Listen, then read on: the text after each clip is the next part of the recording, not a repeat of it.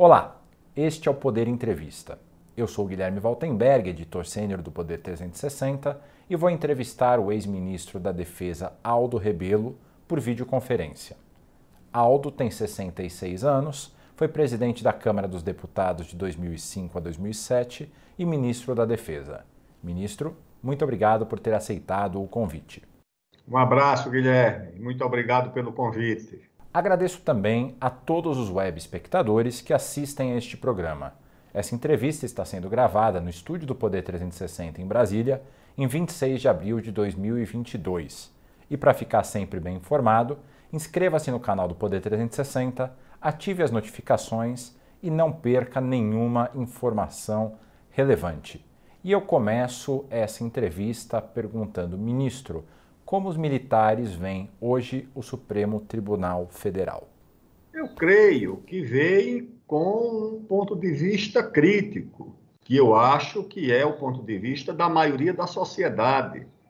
O STF foi se tornando aos poucos protagonista da vida política do país, muito além das atribuições que lhe são conferidas pela Constituição e muito além do que seria prudente, muito além do que recomenda a temperança no exercício de um poder tão importante quanto é o poder da Suprema Corte do país. Nós tivemos em 2014, 2015, ou já em 2016, não me recordo exatamente a data, o STF proibindo a presidente Dilma Rousseff de nomear um ministro que estava no gozo de seus direitos políticos, o presidente Lula, o ex-presidente Lula. O STF proibiu a presidente Dilma de nomear um ministro de Estado.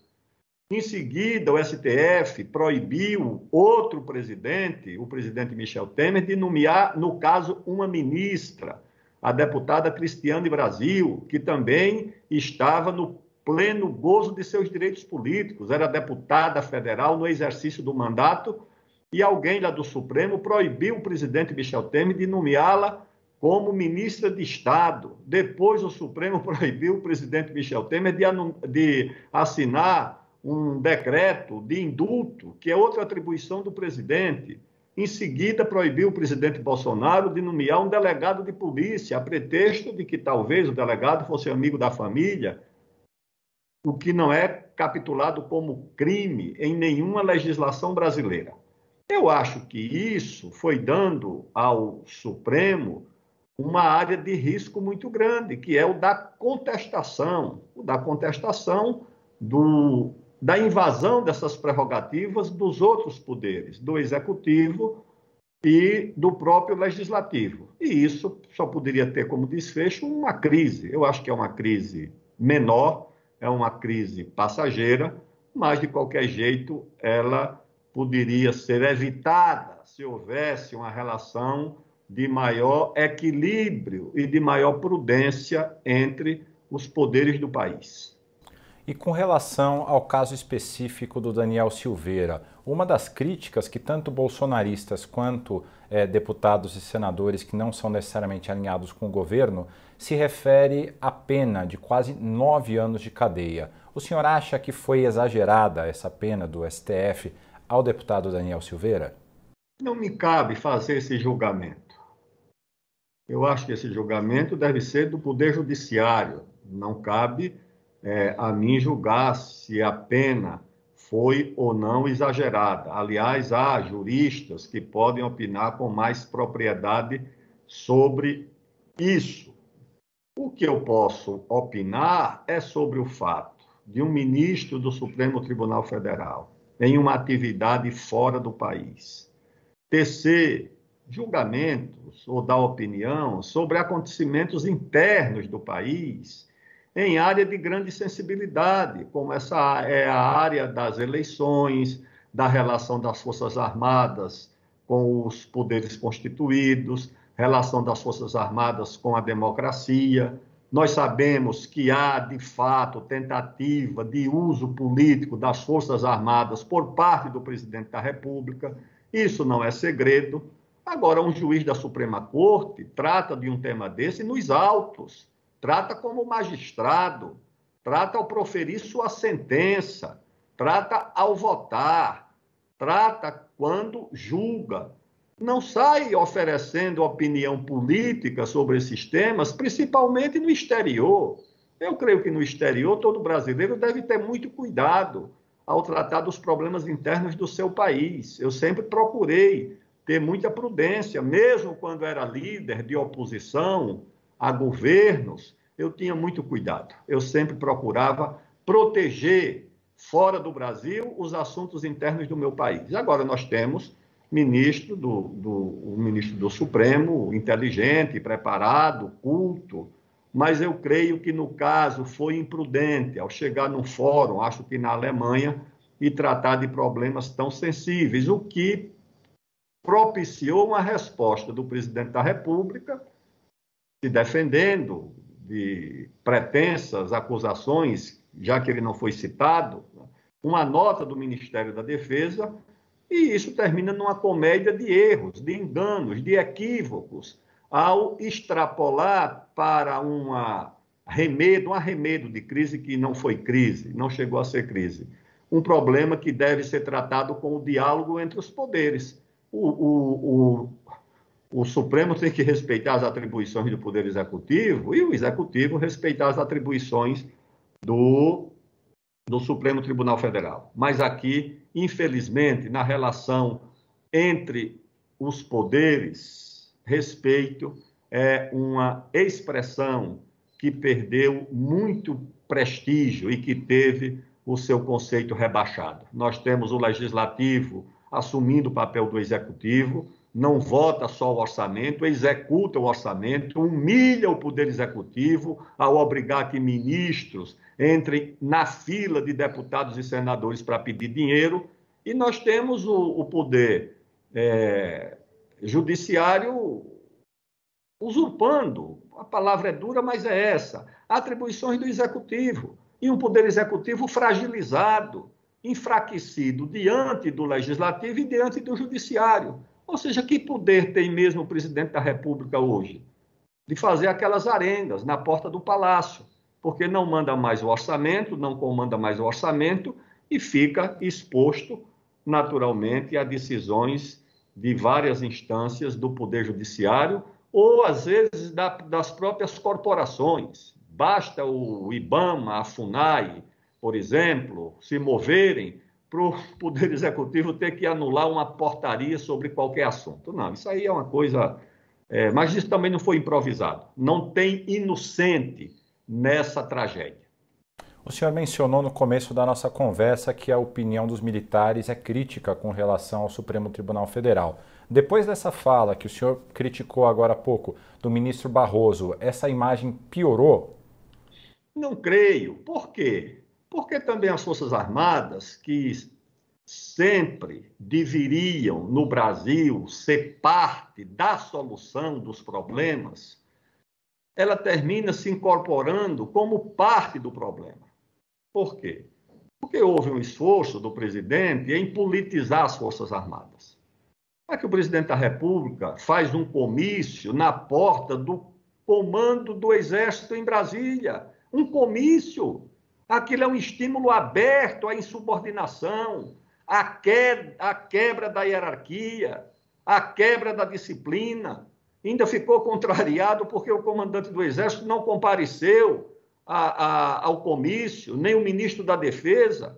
Pouco tempo depois, ele demite, sem nenhuma razão pública, os três comandantes das Forças Armadas, oficiais probos, respeitados, com um currículo respeitado. Ele demitiu os três, sem explicação.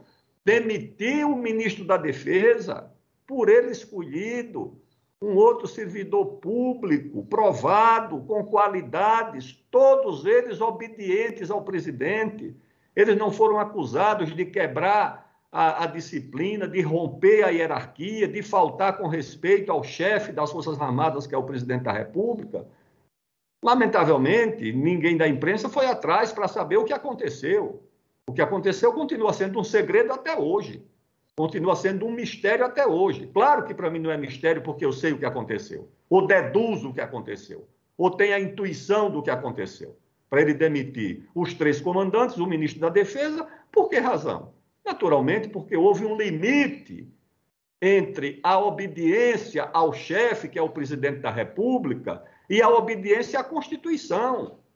Porque é claro que os chefes militares estão subordinados, estão sob o comando do presidente da República. Só que eles estão também sob o comando da Constituição.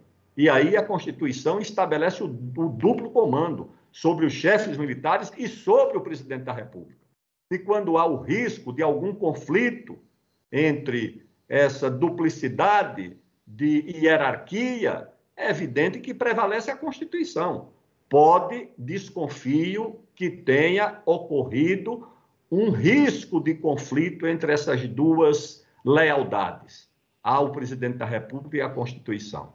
E militares que são obedientes, que prezam a, a, a, regra fundamental, ou o princípio, ou os princípios fundamentais da hierarquia e da disciplina, podem ter tido, em alguma circunstância, que eu não sei qual, é, a escolha, obedecer à Constituição. Porque não há outra explicação para que ocorresse aquela destituição. Você chama os três chefes militares, eles estão todos destituídos sem apresentar um motivo. Não. O motivo é que poderia ter havido uma quebra de disciplina, uma falha na gestão, um erro, não, mas os três erraram de uma vez, o, o, e o chefe, que era o ministro da Defesa, errou junto. Não, isso, isso não ficou claro. E hoje, pensando é, na situação atual, o senhor falou que não foi uma grande crise, foi um arremedo de crise. Como que pode ser apaziguada a situação? Como apaziguar esses ânimos? Corrigindo naturalmente, na base, na origem, no início, a fonte da crise. Tá certo? O presidente da República não pode imaginar as Forças Armadas como uma milícia política, como um partido político. A sociedade não vai armar, alimentar, manter, pagar 200, 300 mil homens e mulheres que têm sob sua guarda canhões, armas, aviões, quartéis, navios de combate, para eles se transformarem num partido político. Isso não existe, essa possibilidade não existe. Quem tentar fazer isso, naturalmente, vai cometer um grave crime contra o interesse do país. Há contradição entre ser militar e ser partidário de quem quer que seja? Claro que há. Todo cidadão brasileiro é livre para apoiar qualquer presidente da República. Quem quiser apoiar Lula, pode apoiar Lula. Bolsonaro, pode apoiar Bolsonaro. Pode apoiar qualquer um. O que não pode é ser militante e militar ao mesmo tempo. Tá certo? Isso é o que não pode. A sociedade não vai armar, alimentar e pagar soldo para militantes políticos partidários de quem quer que seja, de esquerda, de direita, de centro, de, de espécie nenhuma. E acho que, às vezes, o presidente da República ele tem essa pretensão. Ele acha que a lealdade dos militares não é ao presidente da República, é as ideias, a ideologia, ao pensamento político do presidente. Não, não é. Isso não existe. A, a lealdade é institucional, é na sua função constitucional, na sua missão constitucional e não nos devaneios ideológicos do presidente da República e dos que o cercam, seja ele qual for o presidente, seja ela qual for a ideologia. Isso não existe. Você não pode, portanto, alimentar nas Forças Armadas esse espírito de milícia política, de partido político, de militância política, não. Isso é errado. E acho que muitas vezes as Forças Armadas são provocadas. Eu acho que elas não vão aderir a esse tipo de, de, de prática. Não vão. Elas já sabem que isso sempre traz problemas para as Forças Armadas e retiram das Forças Armadas a sua função nobre a sua função elevada, a sua função patriótica, a sua função histórica, o seu relevante papel social, que é ser parte da solução dos graves problemas do Brasil, mas não como partido político, é como instituição portadora de respeito, da admiração, da memória do país, dos serviços prestados ao país, de grandes responsabilidades na área de defesa, de ciência, de tecnologia, na área social. Essas instituições são, são muito importantes para o Brasil e elas são parte dos, da solução dos problemas do país. Se elas enveredam pela política partidária, pela politicagem, elas deixam de ser parte da solução e passam a ser parte do problema, o que é uma tragédia para o Brasil e para as Forças Armadas. Pensando agora na reação do Bolsonaro ali à decisão do STF, o senhor acha que o indulto que ele concedeu ao deputado Daniel Silveira é, coloca mais fervura na, na água dessa relação? É evidente que sim. Claro que você não pode contestar o direito, a atribuição do presidente da República de conceder o indulto. Agora, se todo crime praticado por alguém ligado ao presidente da República, seja ele de natureza política ou penal, for alvo do indulto, do presidente da República, seja, seja ele quem for, é um problema grave. Certa vez, um deputado foi cassado quando exercia a presidência da Câmara. O deputado foi cassado. Aliás, eu nem votei pela cassação porque eu presidi a sessão. Depois que terminou a votação, o partido do deputado entrou com um recurso para anular a sessão, sem apontar uma razão, um, um defeito, um vício na sessão. Não, a sessão teve um problema, uma suspeita, não, não tinha nada. O que é que eu disse? Eu disse, olha, se eu começar por anular uma sessão sem um grave erro ou um grave vício na sua realização, eu vou trazer a insegurança jurídica completa, tá certo? Nós vamos ter na prática, na verdade, duas instâncias de deliberação sobre o crime que for cometido. Um vai ser o próprio Supremo e o outro vai ser o Poder Executivo, tá certo? No uso dessa atribuição do presidente de conceder o, o indulto. Mas o indulto está concedido e acho que o, o que a lei do país definir, os recursos, advogados recorreram, eu acho que a, o judiciário tem os meios para se pronunciar sobre, sobre isso. O que, o que acontecer dentro da lei, esse é o princípio e essa é a regra. O que acontecer dentro da lei é o que deve ser respeitado. Tanto da parte do Supremo como da parte do Poder Executivo. Porque, às vezes, ah, não, mas tal decisão do Supremo nós não vamos respeitar. Tudo bem. A partir do momento em que um poder ameaça não respeitar a decisão do outro, eu quero saber se o outro continua com a obrigação de respeitar também as suas próprias decisões.